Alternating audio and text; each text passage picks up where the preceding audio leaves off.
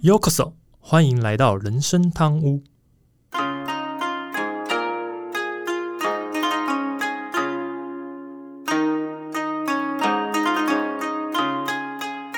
呃，话说今天是四月三号啊，录音的时候，那呃，今天其实还蛮开心，是因为呃，Andy 这边有把有时候会把一些这个我们的频道的连接，新的技术的连接贴到不同的呃，可能是社群或者是一些特别的聊天群。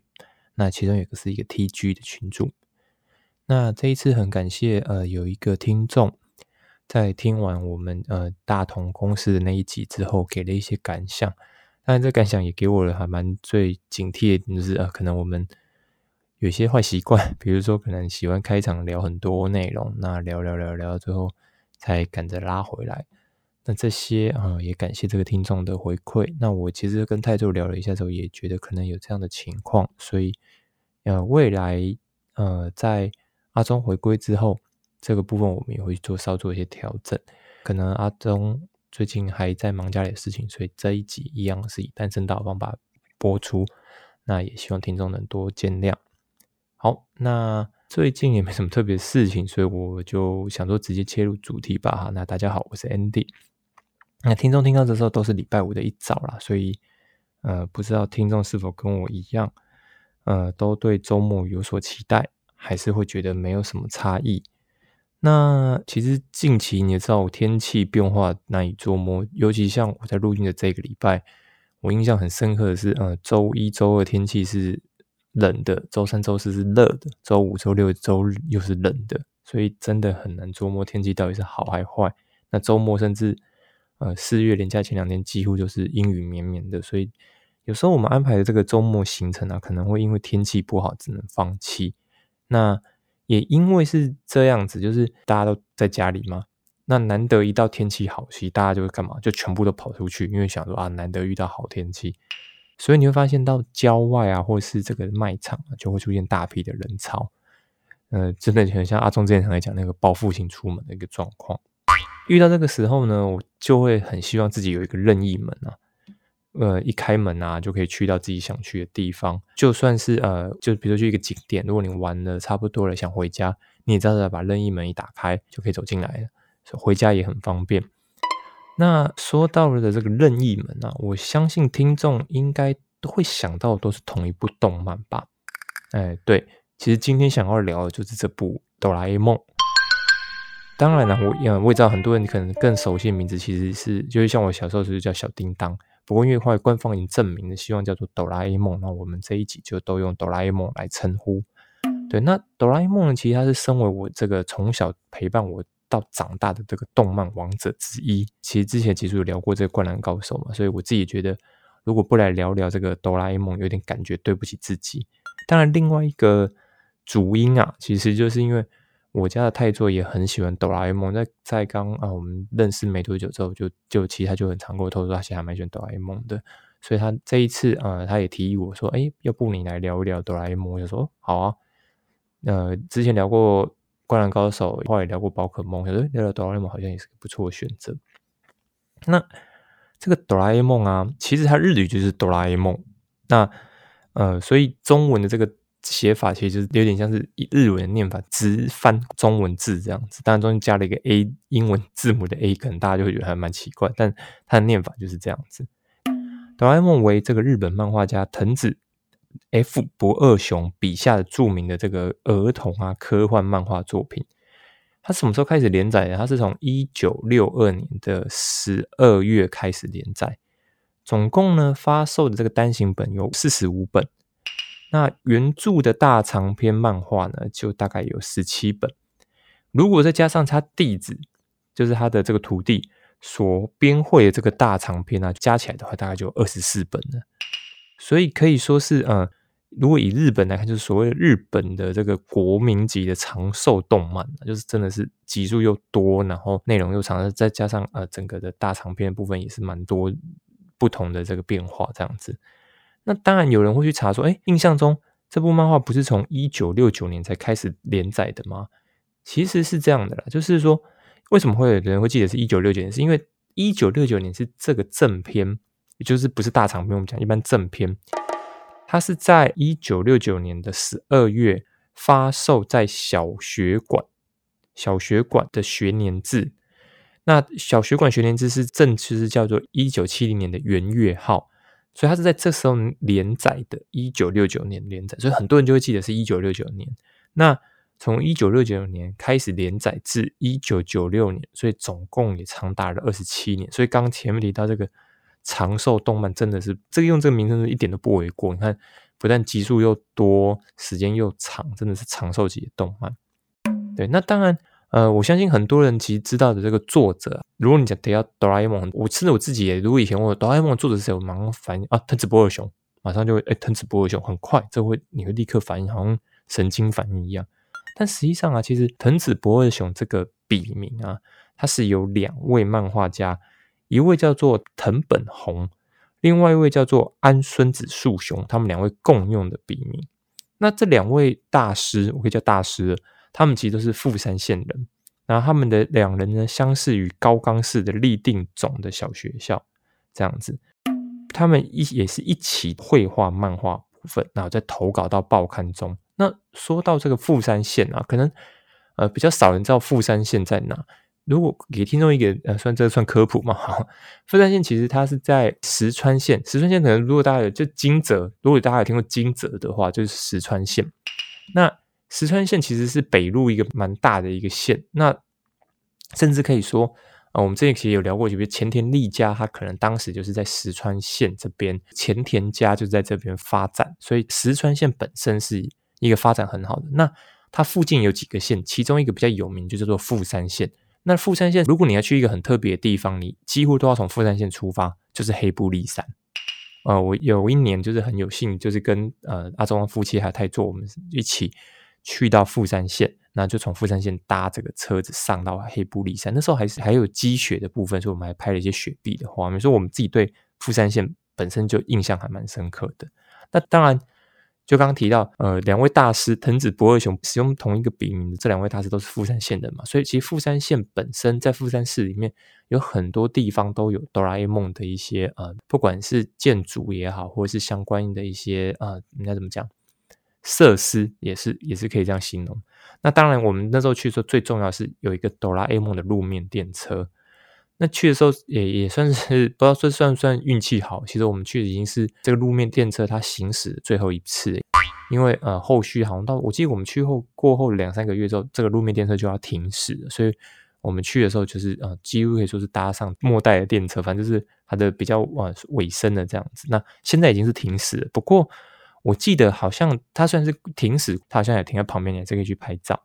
那另外一个是我们去的时候，还有去那个就搭搭的路面电车，顺便去这个哆啦 A 梦的博物馆。哦，只能说那个博物馆真的是一个充满梦想的一个景点啊！对啊，这个真的是大家去里面，然后走一圈都觉得哇，好棒哦，就是很回到童年的感觉。对，当然好了，因为呃，Andy。已经是一个大叔了，所以我们当然觉得那个是一个回到童年的感受，这样子。好，那当然呃，刚前面讲的藤子不二雄，大家我就说可以像是呃非常快反应，但可是为什么现在如果你去查哆啦 A 梦的作者，它显示都是藤子点 F 点不二雄，就中间多了一个 F，因为啊，其实这个藤子不二雄这个笔名啊，一直用到一九八七年的十二月二十三日，那。呃，刚提到这个藤本弘跟这个安孙子树雄两位大师，他们就因为自己的这个创作风格不有点不太一样，所以他们就决定说啊，好，那他们要拆伙这样子。那为了要区别他们各自的不同，所以啊，藤本弘跟安孙子树雄他们就在原来这个藤子不二雄笔名里面，用自己的姓氏开首的这个字母，像呃，藤子不二雄是富吉口。对，那安孙子啊，我其实不太会念，不过他前面就是 A 开头就对，所以藤子不二雄中间如果看到 F，就是藤本弘的 F，那如果是看到藤子 A 不二雄，就是安孙子树雄用的他的名字，所以他在这时候，他们两个人就开始有了一个区别，那一个是用 F 开头，但他们一开始其实不并不是把 F 放中，他们是有点像是有个把 F 然后圈一个印，像是印章似的放在后面，所以本来是。Fujiko Fujiyo，然后 F，一个好像印章一样，F 加注在后面。那那个安孙子生树雄的，他就是 Fujiko Fujio A 在后面这样子。直到什么时候？直到一九八九年的二月，一九八九年就是藤本弘大师的这个友人石生章太郎先生，这个我记得也是非常的有名。对，那之后当然有机会我们再介绍这个石生章太郎。我个人记得他也是一个嗯有名的漫画家。那这个石生张太阳先生就建议我们这个藤本弘大师把自己的笔名改为藤子 F 点不二雄，就是把 F 放到中间，不是放在后面的，所以他就念法变成什么 Fujiko F Fujio，也就是我们现在查到这个作者名称。所以藤子不二雄这个名称，以前是你以前看到早期看到都是真真正写藤子不二雄，但后来就是改为了现在看到的这个状况。好。那当然，因为我们要介绍哆啦 A 梦，当然要先来介绍一下它的主角喽。当然是不免说聊聊下主角哆啦 A 梦。其实主角这个哆啦 A 梦啊，其实在作品内的设定，但它是诞生于二一一二年九月三日的猫型机器人。如果我们以现在开始来认真计算，大概在九十年左右，哆啦 A 梦就会出世了这样子。对，那它是搭乘了这个时光机来到大雄的时代，也就是这个野比家。那主要呢，哆啦 A 梦最厉害，主要是它是可以依靠着它的这个四次元口袋里面的这个秘密道具来帮助大雄。除了守护着大雄之外，其实它也是大雄的玩伴。虽然呢，设计是成为猫型，叫机器猫、机械猫嘛，所以是以猫的造型为主。但实际上啊，哆啦 A 梦非常非常的怕老鼠。那这里啊，也说一个秘密给大家知道，其实哆啦 A 梦的设定为一百二十九点三公分。一百二十九点三公斤，力量呢为一百二十九点三马力。所以，如果你在动漫里面看到哆啦 A 梦吓到，或者哆啦 A 梦突然跳到大雄身上，大雄把他抱起来啊，哇！你们就要知道一件很恐怖的事情：这个胖虎啊，打得赢大雄，根本就是爱说笑。你看，一个人随随便便可以抱起一百二十九点三公斤，谁可打得赢他？因为要不就胖虎更厉害，对不对？好，那当然，呃，其实啊，大家也要知道啊。哆啦 A 梦一开始并不是像现在大家看到这个造型。哆啦 A 梦一开始它也跟其他的猫型机器人一样，其实它是有一对又大又尖的耳朵。然后呢，我们现在看到哆啦 A 梦是蓝色，其实当时的哆啦 A 梦是黄色的。但是呢，刚好在嗯，就是在未来的某一天，也就是他出生后的某一天，他就吃完了这个铜锣烧啊，在打瞌睡，因为嗯，这叫做肚皮撑的，眼皮就松了，有没有？吃了铜锣烧之后，他就想打瞌睡。那他打瞌睡的时候，就突然出现了老鼠啊，把他的耳朵给咬坏，造成他呢不能再使用耳朵。然后呢，他也惊吓到全身变成蓝色。不过呢，我刚讲的这一段啊，就是耳朵被咬坏、惊吓变成蓝色，有听过的听众，通常啊这边可以做一个划分，大概您就是一九八五年前出生的听众才会听过这个说法。因为后来其实有把这个说法大大的做了改变，因为后来还有一个说法是什么？是说哆啦 A 梦在未来的世界里面有一个女朋友，那因为他的耳朵被咬坏了之后，去见了他女朋友，那他女朋友就一直嘲笑他，所以他就很难过，难过到就一直在哭，所以他就把他的身上的这个油漆啊，黄色油漆给哭掉了。甚至另外一个是说，他本来想要喝一个啊，好像是乐观的药水，结果拿错了。喝了之后，反而一直越来越想哭，然后也是一直哭哭哭，就把自己身上的油气都给剥落这样子。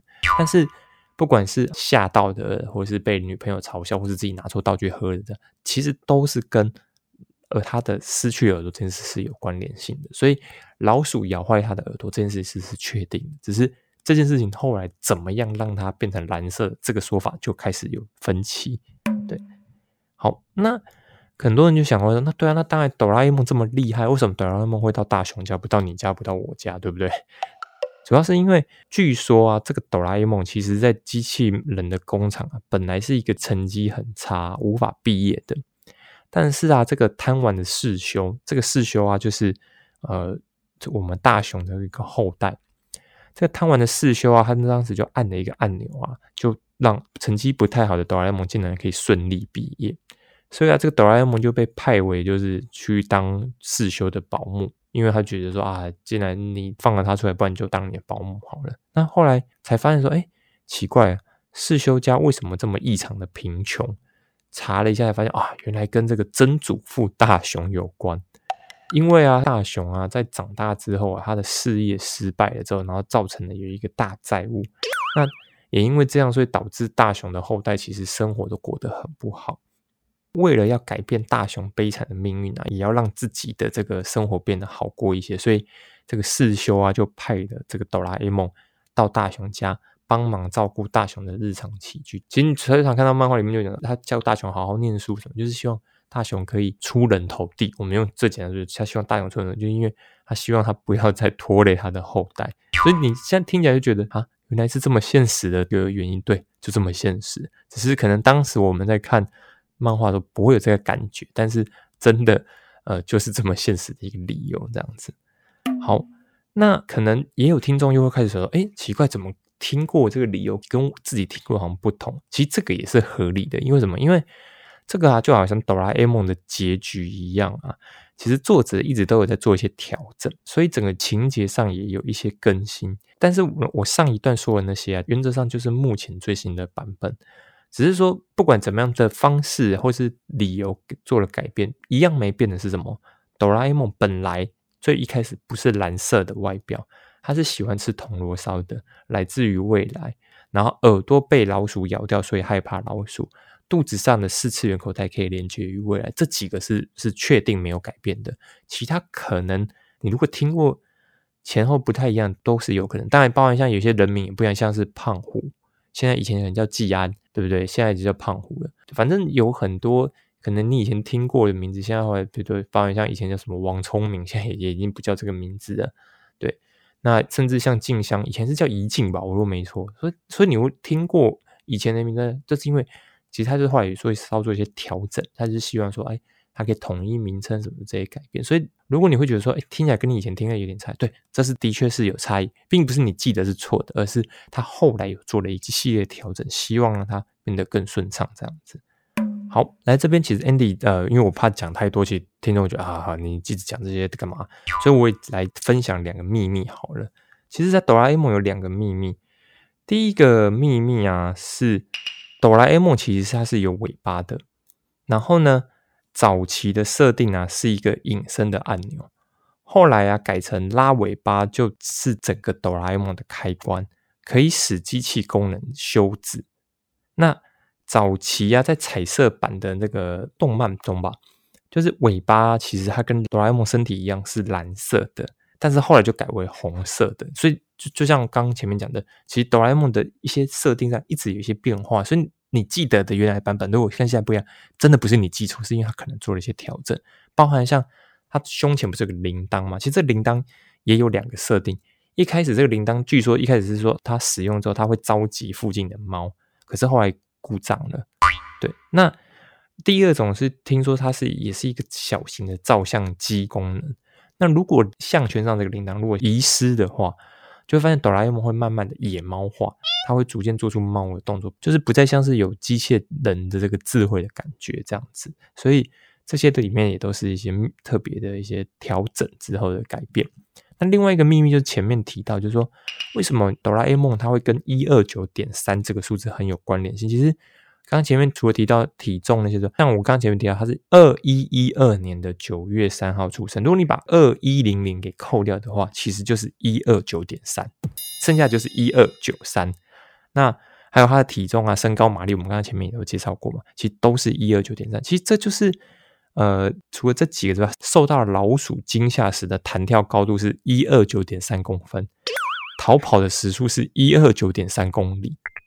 为什么都用一二点九点三？据说就是因为当时这些资料都是一九七零年代时候日本小学生四年级学生的平均身高。当时因为在漫画里面，大雄他们同学都设定都是十岁，所以也是刚好小学四年级。也就是因为这样，所以可能作者就想说啊，小学四年级平均上是一二九点三，所以很多相关数字都是用一二九点三去做设定。应该怎么讲？去做设定？对。还有另外一个秘密啊，也跟大家分享一下，就是。刚前面也提过几个，以前我小时候我记得那个人叫做季安，但后来改为叫胖虎。大家不要想到另外一个胖虎，呃，我们南港这边有一位不太会唱歌的，呃，嗯啊，大家都叫胖虎，不是那位，讲的是漫画里面那位胖虎。好，这个胖虎呢有一位妹妹，应该大家也有印象。但是这个妹妹啊，其实她跟其他的角色有一个还蛮明显的区别，就是她没有名字。但可能大家会有印象说，有啊，记不记得？其实我们后来听到那些名都不是正确的名字。在藤子 F 不二雄当时他的设定中，从头到尾就没有给胖虎的妹妹取过一个名字。那主要理由是什么？我先说，我并不是什么外表啊，外貌协会歧视。其实胖虎的妹妹长得并不好看，这也是当时作者在画他的时候要让他就是定位这个角色。那当然，剧情中里面他也有会做出一些比较暴力的行为。所以啊，藤子 F 不二雄大师他就想说，这样的一个角色，就是呃外观长得比较不漂亮，然后他又有呃一些会做一些暴露行为。如果给他取了一个名字，而这个名字啊，假设未来有一些女生或一些女性，她使用到名字跟胖虎的妹妹名字是一样的时候，她就很有可能在学校会受到欺负。嗯，对，可能大家会觉得很夸张。不过，这个就是在日本的社会里面，有时候会遇到状况。哎，你跟谁同名同姓，就会被拿来联想，甚至可能是会被排挤什么之类，或者是被嘲笑。所以，当时藤子 F 波雄大师他想说，嗯，那就不要给他取一个明确的名字，这样的话就不会有人跟他同名。所以，他就决定不给胖虎的妹妹取名，只是只能说，这个博尔雄大师真的连这点都考虑进去，我觉得他是非常非常的贴心了。好。就像前面刚说的，其实哆啦 A 梦的结局也有非常多种。不过啊，实际上要跟大家说，其实到藤子 F 不二雄过世前啊，他并没有画出真正的结局。也因为啊，这个作者过世后就停止了连载，所以啊，所以很多啊网络上你看到结局啊什么，其实大部分都是读者啊或者是粉丝们自己脑补的。当然，我自己最喜欢的一个脑补的结局是。有一天，哆啦 A 梦坏了，然后这个大雄就非常的难过，非常的失落。回想起他跟哆啦 A 梦的回忆，突然就决定振作起来，要修好哆啦 A 梦。然后他就开始非常用功的念书啊，上课学习。之后，终于在成家立业后的某一天，他把哆啦 A 梦给修好了。然后哆啦 A 梦修好的第一句话就是“欢迎回来，大雄”。虽然这个结局不是真的藤子波尔雄老师画的，但是当时看始就觉得啊，这个结局还蛮不错的。但后来才知道，哦，原来这也是脑补的，它并不是真的结局。对，那其实在这边泰作有提醒我说，其实当时在连载的时候，从第五还第几、第六话，反正蛮早的时候，其实博尔熊老师是有画过一个类似的结局，就是啊，哆啦 A 梦回到未来去什么之类。但是因为后来连载又持续下去，所以那个变得好像也不算真的结局，就是一个短暂的一个一篇这样子，所以。后来确定他们自己访问这个藤子 F 波雄的时候，他们说他其实还没有画出真正的结局这样子，所以大家目前你在网络上看到这些结局都不是真实的作者想要的内容这样子。好，讲了这么多秘密，讲了一些相关内容，我们也来帮大家介绍一下。其实哆啦 A 梦真的是就刚才讲的很长寿的一部动漫啊，所以啊，日本乡民们其实他们也动不动就会。呃，有时候会拿这个剧情里面东西来投票。那因为刚刚前面有提到，这个哆啦 A 梦最有名就是它的四次元口袋，那它四次元口袋可以掏出很多不同的道具，所以啊，哦，日本乡民就票选出一系列他们最喜欢的哪些道具。但是因为今天的篇幅不够，没办法录那么多，所以我就介绍一下五个，就是他们最喜欢的五个道具。好。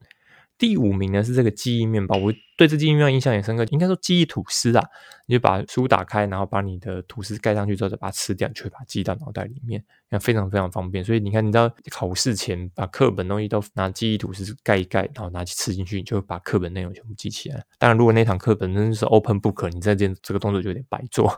对，那我觉得这个是对于大家来讲，它其实是蛮有趣，就是因为人脑容量其实是有限的啦。不过如果可以用这种东西辅助，就是还蛮好玩的。但是借一幕是大雄真的，他需要记的东西太多，所以他需要一直吃这个记忆吐司，就吃的太多，吃的太撑了，这也是一个比较麻烦的问题。所以平常大家还是要自己好好念书，用功的把这些学问记到脑袋里面。